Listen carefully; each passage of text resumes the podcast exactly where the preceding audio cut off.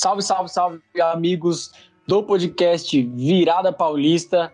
Vamos para mais um episódio, nosso episódio 17, e contamos com a participação dos monstros de sempre. Se apresenta aí, Thiago. Fala rapaziada, tudo bem com vocês? Espero que esteja todo mundo bem. Bora que essa semana foi bem agitada, muita coisa, muito jogo, então não vamos perder tempo não. Foi uma semana agitada aí para competições sul-americanas. Então, vamos contar com São Paulo, Santos e Palmeiras. São Paulo e Palmeiras na Libertadores e Santos na Sul-Americana. Se apresenta aí, Guilherme. Opa, galera. Seja muito bem-vindo ao nosso podcast. Espero que vocês gostem de mais um episódio aí que a gente está trazendo para vocês, viu? É isso aí. Estamos com os craques de sempre. É, eles que animam o nosso podcast Virada Paulista, episódio após episódio. Agora vamos para um quadro que está ficando famoso já, tradicional aqui no nosso podcast, que é o Virada Indica. Não vou começar por mim, rapaziada. Não vou começar por mim, vou começar pelo Guilherme desta vez. Guilherme, qual vai ser sua indicação aí? Minha indicação é esse milagre que acabou de acontecer, que o Levi não falou a indicação dele primeiro, né?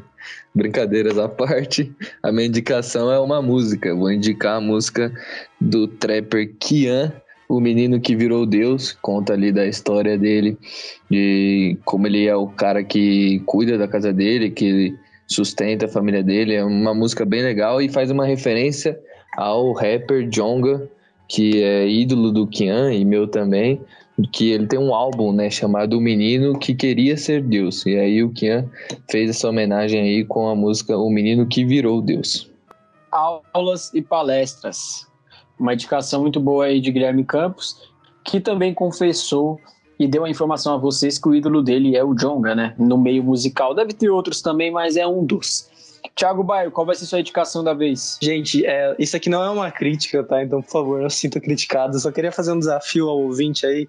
Se for possível você voltar nos primeiros até esses últimos episódios e ver quantas vezes o Campos indicou basquete e trap, vocês contam aí pra gente. Porque, sinceramente, eu não me recordo de outro tipo de indicação que se não for basquete ou música. Então, é só um... Eu indiquei o Instagram do Favelado Investidor aqui, para quem então, quer investir. O uma tá indicação, muito enganado. Uma indicação diferente. Bom, beleza. Indiquei é série, indiquei um monte de coisa. Série de tá basquete tá muito enganado. Conta. Série de, série basquete. de basquete. Não foi série de basquete, já falei um monte de série, só não lembro de nenhum porque minha memória é horrorosa, mas já foi muita coisa que eu indiquei.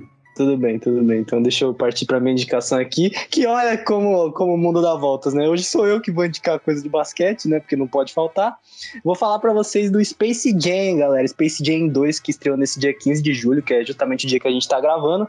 Então, se eu fosse você, eu já garantia meu ingresso para ir assistir o filme, que com certeza tá muito bom. Dessa vez não temos Michael Jordan, temos LeBron James, né? E a gente também tem muitas campanhas aí do filme rolando, inclusive o personagem do LeBron que tá disponível aí no Fortnite também. Então é essa é a minha indicação da semana, galera. Treta entre os comentaristas, mas é uma treta amigável. Todos nós somos amigos aqui, fora do podcast e dentro do podcast, rapaziada. Não se espante com isso aí, porque cada vez mais isso se tornará mais comum aqui no episódio.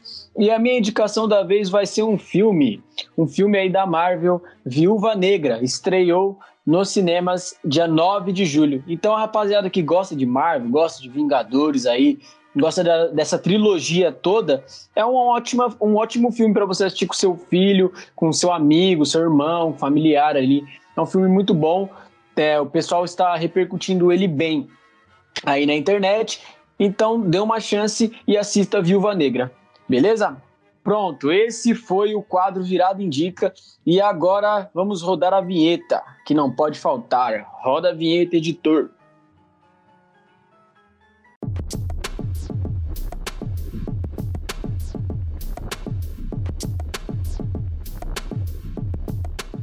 Então é isso. Vamos para o episódio aí. Vamos falar de São Paulo, vamos falar de tricolor paulista. São Paulo, com muitos desfalques, fica apenas no empate contra o Racing. São Paulo, aí pelas oitavas de final da Libertadores, né, enfrentou o Racing dentro de casa, dentro do Morumbi, e ficou apenas no empate. Bom, torcedor São Paulino. Muitos de vocês ficaram revoltados que, apesar do gol do Vitor Bueno, ele perdeu um gol inacreditável no Futebol Clube. E logo antes de ir para o intervalo, no finalzinho, Copete, que não é o Copete do Santos, empatou a partida. Eu gostaria de saber de Guilherme Campos. Guilherme, essa situação do São Paulo fica irreversível praticamente no jogo de volta, já que o empate 0 a 0 classifica o Racing. Eu queria saber de você quais são as possibilidades reais do São Paulo de classificar ainda, ainda nesse confronto contra o Racing. E se puder comentar também um pouco da partida e das suas opiniões pessoais para a gente, seria muito bom. Fala aí, Guilherme. Bom, eu acho que que tá aberto ainda, mas se jogar essa bolinha que jogou no Morumbi né, noite da terça-feira, vai ser complicado, porque a equipe do Racing é uma equipe que não é uma das melhores equipes argentinas, mas é uma equipe muito cascuda, difícil de jogar. O São Paulo não venceu contra o Racing em três jogos. Perdeu no Morumbi, no jogo da, da fase de grupos. O primeiro jogo lá em Avejaneda acabou 0 a 0 e esse agora foi um a um com um gol muito na sorte do Vitor Bueno, porque o São Paulo não conseguiu criar grandes chances. E quando criou grandes chances, elas ficaram nas pernas de Vitor Bueno, que eu já falei no último podcast, não tem condição de vestir a camisa do São Paulo. É um jogador muito, mas muito fraco e está sendo muito criticado nas redes sociais, porque ele perdeu bastante gol, né? Ele perdeu bastante gol nesse último jogo e acabou complicando a situação do São Paulo, que tá tendo muitos desfalques, o Éder mesmo não conseguiu jogar nem um tempo inteiro, e isso já deixa uma dúvida na minha cabeça de o que está acontecendo com essa equipe do São Paulo. Porque o preparo físico tá péssimo, tá horroroso, né? Porque os jogadores não conseguem voltar e jogar. O São Paulo teve é, 11 desfalques nos últimos 30 dias, é muita gente. O Benítez não consegue jogar um jogo inteiro. O Éder não consegue jogar um jogo inteiro. A gente tem outros jogadores aí que estão no DM, o próprio Hernanes também, que não vinha sendo utilizado, mas era um jogador útil. O Luciano também, nunca mais conseguiu voltar. O que está acontecendo com a preparação física do São Paulo? É essa pergunta que eu deixo aí para vocês. Eu acho que está fazendo um péssimo trabalho, né? Porque esses jogadores que foram contratados mal conseguem jogar. E a gente já vê também qual que é o custo-benefício dessas contratações do São Paulo, já que o, o Miranda quase não consegue jogar por lesão. O Benítez quase não consegue jogar por lesão. Quando tá lá, não pode nem jogar um jogo inteiro. Ele entrou no segundo tempo nesse jogo contra o Racing, até deu uma melhorada na equipe do São Paulo. E tem também o Luciano, né, que tá lá. O Éder não consegue fazer grandes jogos, não consegue fazer um jogo completo. Acho muito estranho isso. O São Paulo contratou aquele William, volante, que mal jogou. Então, a gente, no começo da temporada, avaliamos as contratações do São Paulo como boas, mas nesse momento eu vejo que não fizeram tanta diferença assim. O seu Miranda, que realmente estava jogando bem, mas está sofrendo com muitas lesões. Então, é um desfalque recorrente né, da zaga do São Paulo. E o Benítez também fez bons jogos, mas é um desfalque recorrente do meio-campo do São Paulo, e aí deixa o São Paulo mais fraco do que a gente achava que era. A gente achava que era uma equipe muito forte, com um elenco bom que ia brigar, mas com esses desfalques a todo momento fica complicado. Tá aí. Comentário de Guilherme Campos aí sobre esse primeiro jogo do São Paulo na Libertadores pelas oitavas de final, dentro de casa, e também alguns comentários ali acerca das lesões que o São Paulo vem enfrentando durante essa temporada. Do Thiago, eu queria saber algo diferente. Não é relacionado ao jogo, e sim relacionado ao São Paulo, diretoria e decisões fora de campo. Primeiramente, Thiago, vamos por parte. O primeiro ponto que eu queria saber de você é o seguinte: o Daniel, Daniel Alves deixou claro ao São Paulo que as Olimpíadas era sua prioridade no momento. Devendo dinheiro ao jogador e sem poder de negociação, o clube temeu que o camisa 10 fosse a justiça exigindo a liberação. Portanto, o clube respeitou o desejo de Daniel Alves. E aí tem uma opinião aí de um, um, comentário de um torcedor. Parabéns, vovô olímpico. Linda atitude de quem se diz torcedor do clube. Esse custo-benefício está longe de valer a pena. Thiago Bayer, o que, que você achou da decisão de Daniel Alves, que pode prejudicar o São Paulo muito dentro de campo? Diz aí, é atitude de jogador de São Paulo ou não é? Ou na verdade é atitude de, de atleta profissional, né? Ou não é? O que você tem para comentar para a gente sobre isso? Olha, primeiramente, quem se colocou nessa situação não foi o Daniel Alves, né? A diretoria do São Paulo deve bastante dinheiro ao Daniel. Isso já estava acertado, né? De que ele, se fosse convocado para a seleção, ele queria se apresentar, e aí foi o que aconteceu para a seleção olímpica. Então eu acho que ele tem todo o direito de pedir para ser liberado, e por conta desse dinheiro que a, a diretoria do São Paulo deve a, a ele, eles ficam até de mãos atadas, né? Uma coisa difícil de você tentar reverter. Então eu acho que na verdade, a diretoria não tinha muita escolha, era liberar ou liberar. O Daniel já tinha feito, a, feito o pedido, então não tinha muita escolha para a diretoria do São Paulo. E aí, já mudando um pouco de assunto, agora que a gente já comentou um pouco disso, é realmente muito difícil de entender o que acontece com o departamento médico do São Paulo, né? Porque são muitas lesões o tempo todo.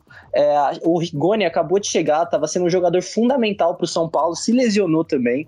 E aí fica muito difícil você entender o que acontece. O DM tá afundando o São Paulo. São coisas assim que precisam ser mudadas urgentemente, né? A gente sabe que a maioria dos jogadores que o São Paulo contratou são de idade avançada.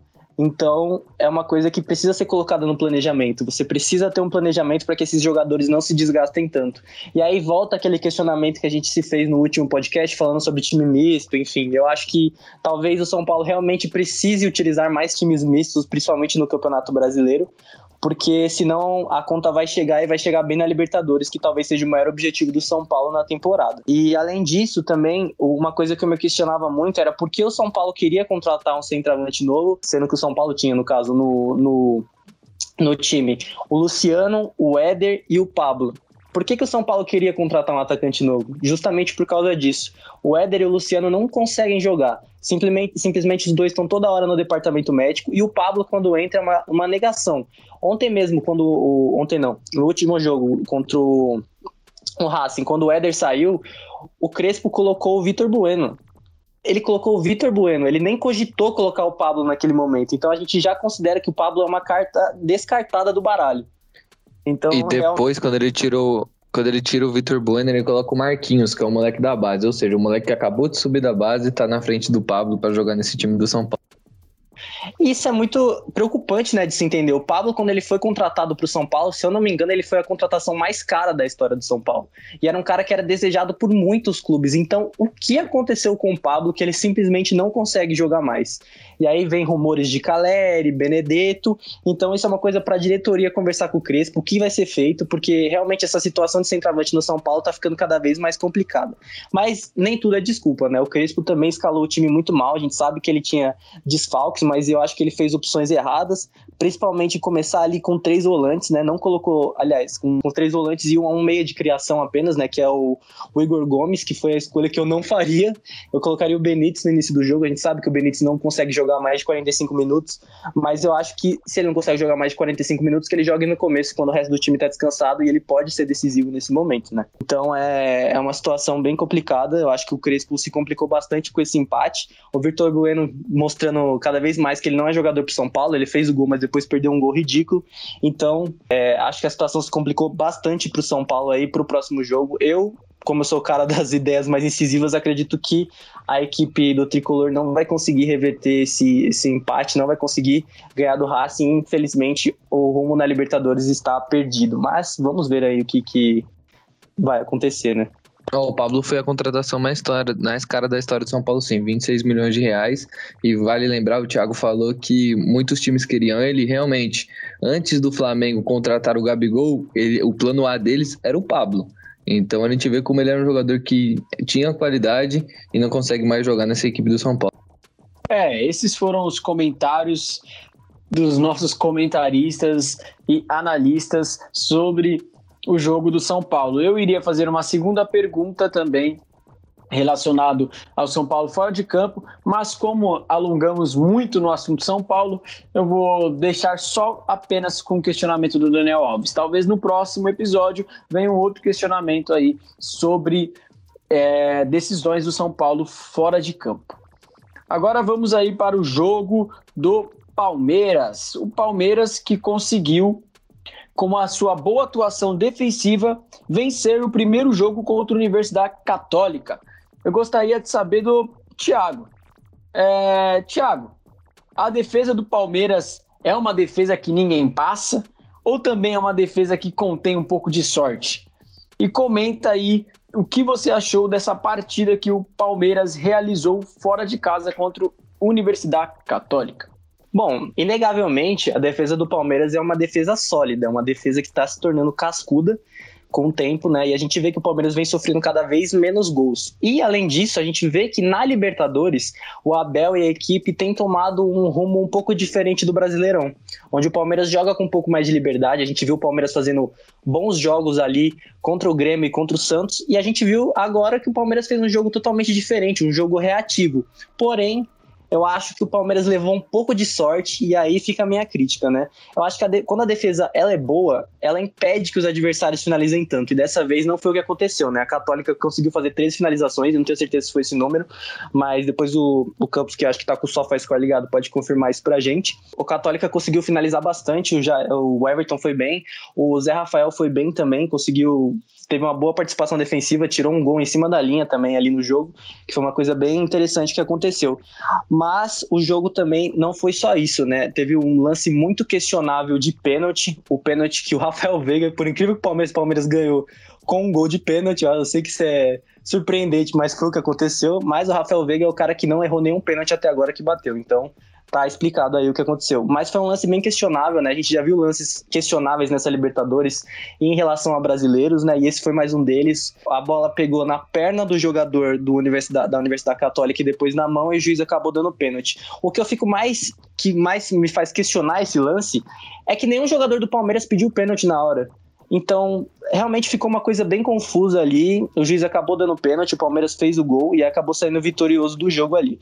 Mas o que o que eu percebi que fez falta ao Palmeiras é, durante esses jogos da Libertadores, as duas peças que vinham sendo fundamentais no time eram o Luiz Adriano e o Rony, principalmente o Rony, porque nesse esquema reativo ele consegue passar muitas bolas em agilidade ali, fazer ofensivas muito efetivas e por isso acabou se tornando o principal jogador do Palmeiras na Libertadores. Dessa vez a gente não tinha o Rony, quem estava lá era o Daverson e aí a situação ficou um pouco complicada. Por isso o Palmeiras também não conseguiu finalizar tanto, porque o Daverson não é um cara rápido e aí ficou faltando esse escape de velocidade. Mas é, é isso aí que eu tenho para falar do jogo do Palmeiras.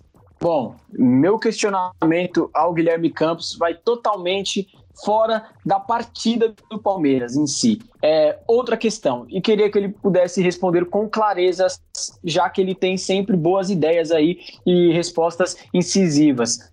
Ô, Guilherme, o time do Palmeiras chegou a 13 jogos de invencibilidade como visitante na Libertadores, a maior sequência da história. São simplesmente 10 vitórias e três empates. Desde 2019, o Palmeiras, o Verdão no caso, não é derrotado fora de casa na Libertadores. Então é simplesmente um número absurdo, é um número de quebra de recorde na Libertadores ali na história. O Palmeiras pode ser considerado time copeiro, ou melhor, o Palmeiras pode ser considerado o maior time copeiro do Brasil no momento, é, levando em consideração que copeiro nem sempre vai para aquele time que faz ótimas atuações em casa, né? E sim aquele time osso duro de ruê. E o Palmeiras tem se mostrado que é um time osso duro de ruê fora de casa. Qual é a sua opinião sobre isso, Guilherme? Eu acho que tanto dentro de casa ou fora de casa, o Palmeiras é um time muito sólido, sabe o que tem que fazer, tem as ideias muito bem plantadas na, na cabeça dos jogadores. O Abel é um, um ótimo técnico, ele tem esse estilo de jogo mais reativo que combina com a característica dos jogadores do Palmeiras. Por isso que eu acho que, que pode sim considerar o Palmeiras, esse time de agora, um time copeiro, um time difícil de jogar fora de casa, um time que vem de caras derrotas. E ultimamente não tá tendo derrotas, né? E eu acho que é um time que é difícil de bater. Quem quiser ser campeão de uma Libertadores vai ter que passar por essa equipe do Palmeiras, vai ter um duelo muito difícil, vai ter um duelo muito complicado. O Palmeiras é uma equipe muito boa, e sabe o que tem que fazer e tem grandes jogadores vivendo boas fases. Até os caras que não são grandes jogadores, como o Daverson, se, se encaixam no, no esquema do Abel e estão fazendo bons jogos. O Daverson tem sido destaque de alguns jogos do Palmeiras, tem jogado muito bem. Mas falando um pouquinho sobre o jogo né, de ontem contra a Católica, o Palmeiras ele não fez um grande jogo, contou um pouco com a sorte sim, mas às vezes tem que contar com a sorte. Tem uma defesa que é difícil de passar, a sorte bateu ali na porta quando o Zé Rafael salva aquela bola embaixo da linha de cabeça, né? Que seria o gol da Católica. E a Católica pressionou bastante o Palmeiras. O Católica, que é o ex-clube do Ariel Roland. Então é um clube que foi campeão chileno na temporada passada e tem uma característica de envolver os seus adversários, de finalizar bastante, de entrar dentro da área, ser um time bem ofensivo.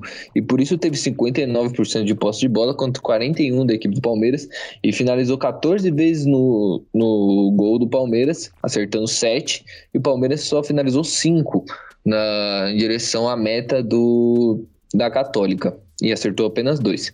E, e, o gol de pênalti do Zé Rafael, eu quero destacar a inteligência do Daverson, porque aquele cruzamento não ia achar ninguém.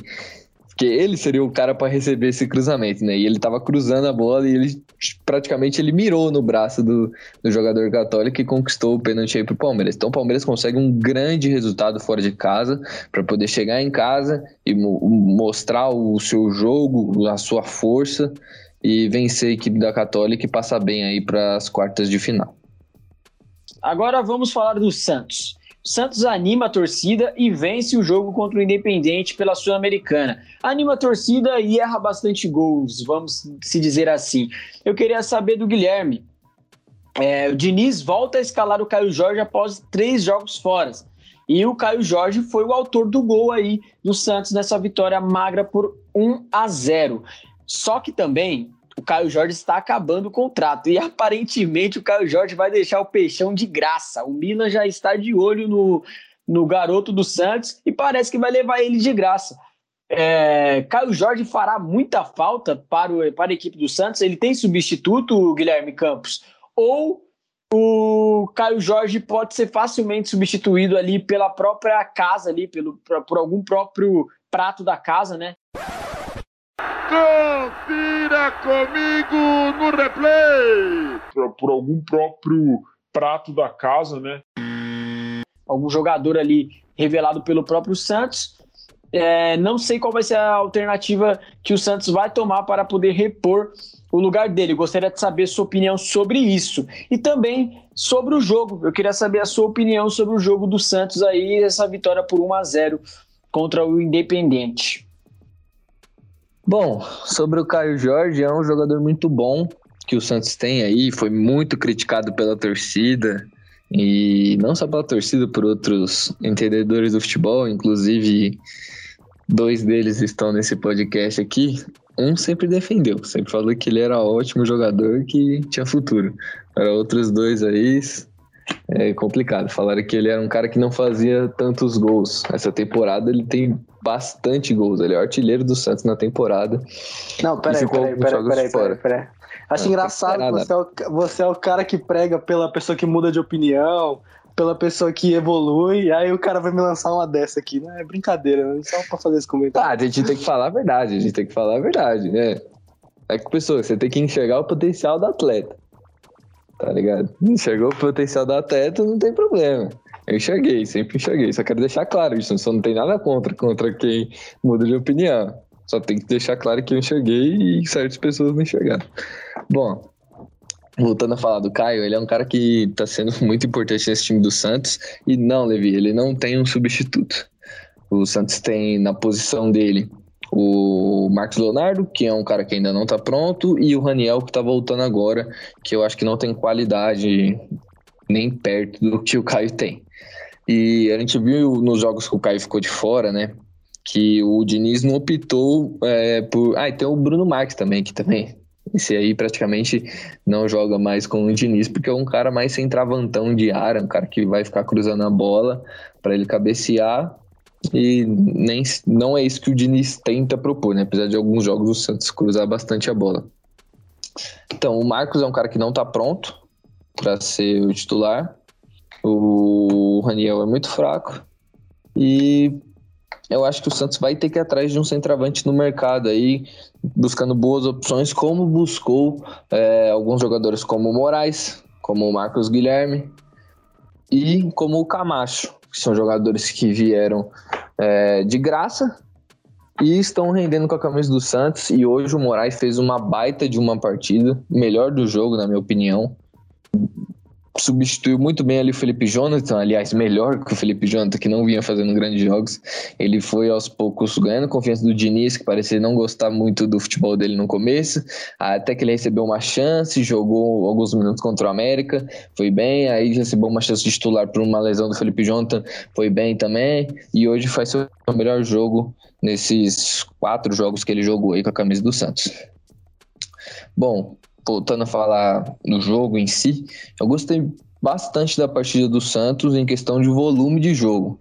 O time, especialmente no segundo tempo, que é quando o Santos costuma dar uma baixada no ritmo, às vezes dá uma dormida no jogo e acaba vacilando criou bastante, mais do que no primeiro tempo. No primeiro tempo foram só três finalizações, apesar de ter algumas com perigo, como a do Marcos Guilherme, que ele finalizou em cima do goleiro. No segundo, o Santos fez uma pressão é, grande para cima do Independente, poderia ter feito dois, três gols. Foi difícil aquele gol do Caio Jorge sair, porque o Sousa, que era o goleiro do Penharol, na final da Libertadores de 2011, estava numa noite inspirada. Fez grandes defesas, inclusive numa cabeçada do Kaique, fez uma baita defesa. Kaique, que é outro que também fez uma boa partida, assim como o Luiz, a zaga hoje foi mais sólida, apesar de no final do jogo é, o Santos ter tomado alguns sustos, mas é o preço que se paga por querer jogar sempre com uma linha tão alta é, e um zagueiro que não é tão veloz como o, o Luiz. E você acaba pagando por isso. Pará, mais uma vez, horroroso, não tem condição de jogar no Santos. E o Camacho fez um jogo ok. Tem que se destacar a entrada do Carlos Sanches, que deve ser titular no próximo jogo. E que entra e dá um gás novo para a equipe. E, bom, vamos ver se esse resultado vai ser suficiente para o Santos na Argentina. Eu acho que seria mais confortável um 2 a 0 Seria. Mas infelizmente não aconteceu. E Bom, tem que ressaltar que não tomou o gol fora de casa, né? O Independente não fez o gol muito por conta da grande partida do João Paulo, que catou demais. Inclusive, ele cata uma bola batida de falta no finalzinho, a bola vai no ângulo, ele faz uma baita de uma defesa. Um goleiro que é muito bom debaixo das traves, saindo às vezes do dá umas rameladas, mas é um ótimo goleiro. O Santos tem dois bons goleiros e vai para a Argentina lá com um resultado positivo e tentando buscar essa classificação na Sul-Americana. É isso aí. Comentário de Guilherme Campos. E mais uma vez, ênfase para a cutucada dele, para Thiago Bayer. E sobrou para mim também, Levi Jambeiro, o apresentador deste podcast, neste episódio. A minha questão para o Thiago vai o seguinte: Thiago, rápido e simples a questão e o questionamento. O que o Santos precisa fazer para melhorar, para sacramentar a classificação dele na Sul-Americana, já que ele fez um bom jogo aí contra o Independente, mas perdeu alguns, alguns gols e manteve o resultado de 1 a 0. Então não está 100% decidido. O que o Santos precisa fazer para melhorar, para sacramentar a classificação dele? Eu acho que a classificação do, do Santos está bem encaminhada. O time conseguiu um resultado muito positivo aqui na Vila Belmiro, mas precisa botar um pouco mais do pé na forma, né? Chutou bastante no segundo tempo e precisa começar a fazer mais gols. Eu sei que o Souza estava numa noite muito estrelada, conseguiu fazer ótimas defesas, mas isso não é da conta do Santos. O Santos precisa ir botar a bola para dentro. Mas tendo ganhado o jogo, isso, esse ponto fica um pouco mais irrelevante, né? Outra coisa que também o Santos precisa melhorar é tomar cuidado um pouco nos contra-ataques. O Pará hoje entregou uma bola que, pelo amor de Deus, não se faz isso. Acho que o Pará, cada jogo que passa, ele mostra que ele é. Novidade, muito... né? Novidade, né, Novidade. né, Thiago? Isso aconteceu todo jogo. O que mais me surpreende não é ele ser ruim. Eu sei que ele é péssimo, que ele é horrível, que ele é horroroso. O que mais me surpreende é que o Diniz não tira ele do time. A gente sabe que ah, é, é carente essa situação da lateral direita, tem o Matos, mas pelo amor de Deus, coloca qualquer um, bota o João Paulo na lateral direita bota o John no gol, mas tira o Pará porque acho que a torcida do Santos não aguenta mais ver esse cara em campo, porque todo jogo é uma pataquada diferente. Ele entrega uma bola e aí. Uma, sinceramente, se o, se o Independente tivesse feito esse gol e tivesse empatado o jogo, eu acho que seria. Acho que a galera tinha, sei lá. Não sei, eu não consigo nem imaginar o que, que, o, o que, que a torcida do Santos teria feito para parar nesse momento. Mas eu acho que o Santos também precisa tomar, como eu vinha dizendo, precisa tomar um pouco mais de cuidado, às vezes na saída de bola. O Kaique acertou muitos passes, eu, eu elogio muito ele por ter feito isso. Eu acho que ele é um cara que tem uma saída de jogo excelente. Ainda questiono um pouco a, a questão defensiva aérea dele, por ele ser um, um, zagueiro com uma estatura um pouco mais baixa. Mas no chão e com a e na saída de bola, eu acho que ele é muito bom, vai poder ajudar muito o Santos com isso, ainda mais com a saída do Luan Pérez. Então, acho que esses são os dois pontos principais ali, porque é, o Santos acabou sofrendo em algum momento e o Independente é um time medíocre. O Independente e o Racing, que a gente falou de São Paulo, são dois times medíocres no sentido de mediano, não de ruins. E o Independente também já fazia tempo que não jogava, então estava um pouco desentrosado. Eu acho que o Santos precisa acertar um pouco melhor essa parte defensiva, principalmente no final dos segundos tempos, que é uma coisa que vem se repetindo, como o Campos disse, e também botar o pé na forma para tentar fazer mais gol porque troca de passe rápido, Sanches jogando muita bola, Marcos Guilherme botando muita, muito fogo ali na frente. Então eu acho que o Santos tem tudo aí para conquistar a sua classificação e para mim se firma como um dos principais aí, um dos favoritos para levar esse troféu da Sul-Americana. Thiago Bayer sempre depositando muitas esperanças no Santos. Agora não sabemos se é zicando ou se é acertando seus palpites, né? Só o tempo dirá isso aí. E completa... Óbvio que é zicano, né? O cara é o Zika Master, velho.